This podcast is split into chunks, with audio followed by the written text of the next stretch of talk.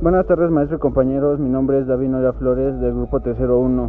Hoy hablaremos sobre los gráficos de, de bits y los vectoriales. Los mapas de bits son, son imágenes compuestas por píxeles y habitualmente generadas por cámaras fotográficas y trabajadas en Photoshop. Los vectoriales no están formados por píxeles, por lo que no es válido aplicar a ellas en el concepto de resolución que estudiamos en textos anteriores. Una imagen de bits o, de píxeles es una estructura o fichero de datos que representa una rejilla rectangular de píxeles o puntos de color denominada matriz, que se puede visualizar en un monitor, papel u otro dispositivo de, representación.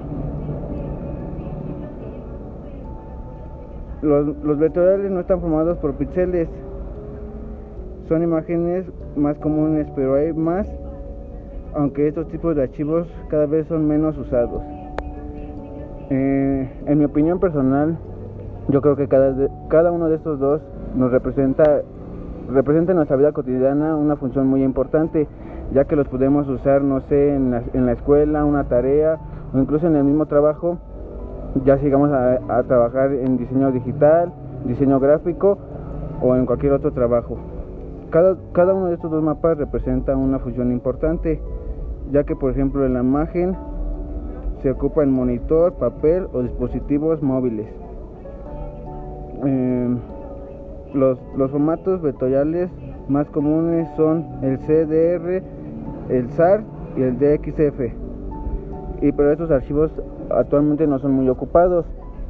Eh, en lo personal a mí me agradó este tema porque pues me sirve de importancia a la hora de aplicar y usar en, no sé, en, aplicaciones digitales para poder editarlas o hacer documentos importantes. Eh,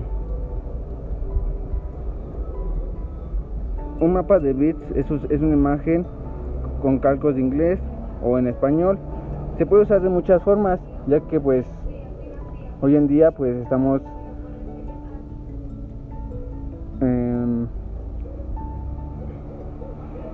pues sí estamos este capacitados para realizar tipo cualquier tipo de, de archivos. Eh, bueno en, mi opinión pues esto sería todo.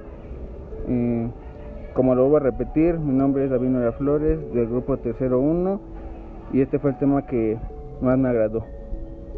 Les agradezco su atención y gracias